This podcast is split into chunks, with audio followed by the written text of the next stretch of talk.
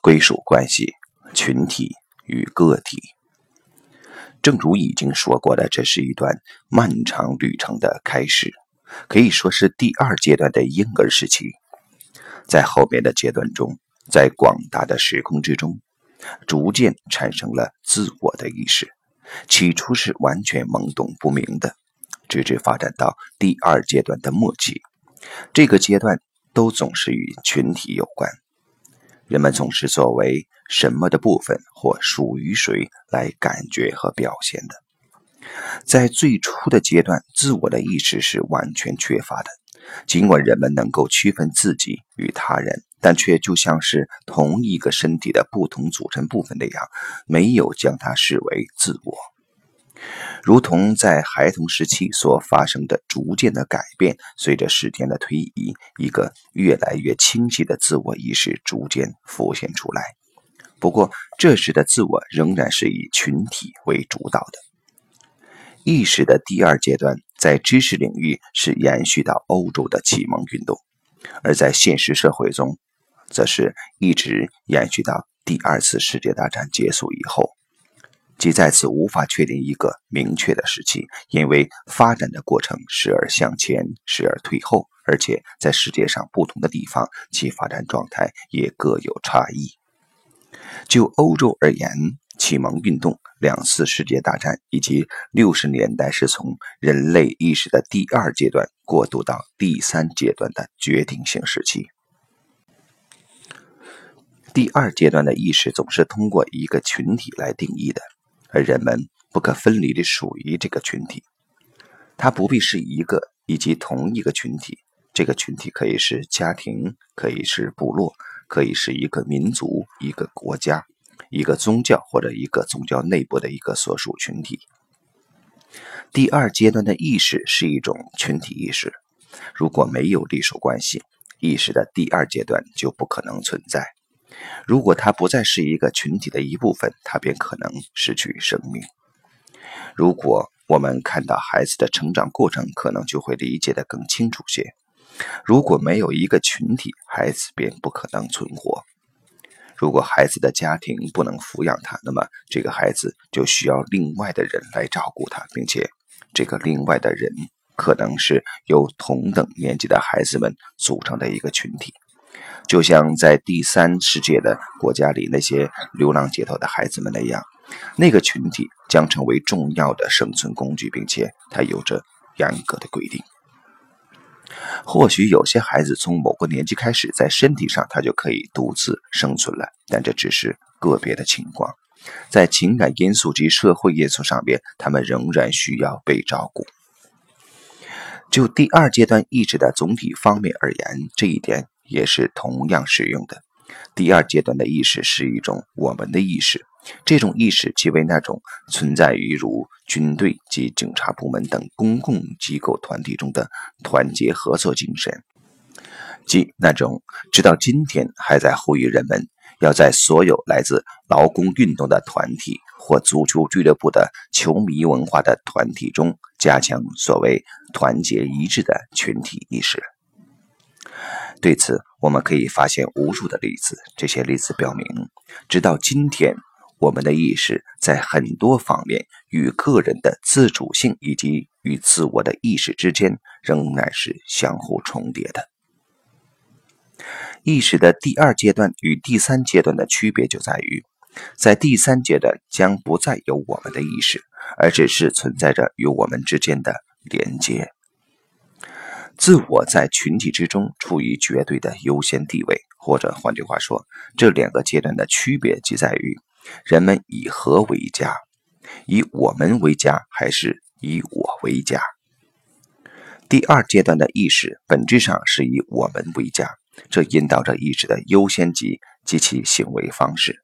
即是说，第二阶段的各个时期意识发展，一种自我的感觉就会愈加强烈。但这种自我的感觉却总是与一个我们、与一个群体及其价值观捆绑在一起的。一个我所想的，他如何感觉以及他如何行动，都总是通过我们来确定，或者至少被我们所强烈影响。意识第二阶段的行为是建立在传统、义务、荣誉、道德之上的，并由此而与良知紧密连结。良知不是个人的审判，而是与自己所属群体之间的内在连接。首先是与自己的原生家庭之间的内在连接，那些影响我们每个家庭的价值以及好的良知或坏的良知的方式发挥着其作用。一旦我们做了什么与这些价值相矛盾的事情，我们坏的良知就会拉响警报。在孩子身上可以很好的观察到这一点。如果他们不听话或者做了他们知道父母会不赞同的事，他们的内心就会有负疚感，并且会产生一种坏的良知。当人们度过了孩童时代以后，他们的思想还会容纳一些别的东西。他们会产生这种认识，即并非父母所说的和所做的全部事情都是正确的。这样一来，人们首先可能会产生一种内疚感，而且以后还会产生一种内在的压力。这种内在的压力迫使自己要跟随自我的认知，必要时还会与父母作对。有时，这也与人们必须跟随一条自己的全新的且完全不同的人生道路的想法相联系，这样就产生了一种良知上的冲突。而这种冲突，只有人们在感恩中认同了他的父母以及他的童年之后，才能得以解决。在后面的章节中，我会对这个主题加以详细的阐述。与这个我们的深度融入，也显示了其他的人是如何被感知的，即首先是作为某一个群体的成员，然后才是作为个人被他人所感知的。群体意识将其他不同于自己的人根本不是作为人来看待的，至少不是作为与其具有相等价值的人来看待的。陌生人本身就是一个非人，例如一个白人首先是将一个黑人作为黑人来感受的，然后才是将他作为人来感受的，所以人们才将他作为奴隶来对待。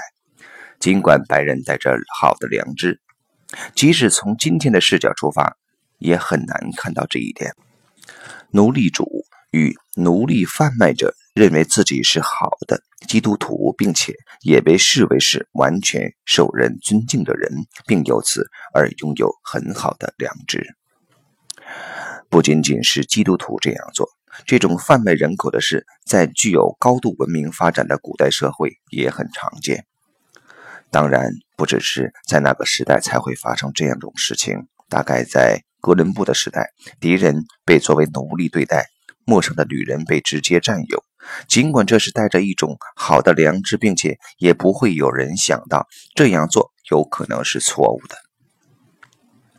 只有当我将其他的人首先作为人来看待。将他的人性放在第一位，然后才考虑他的群体归属时，这种奴役的情况才不会再次出现。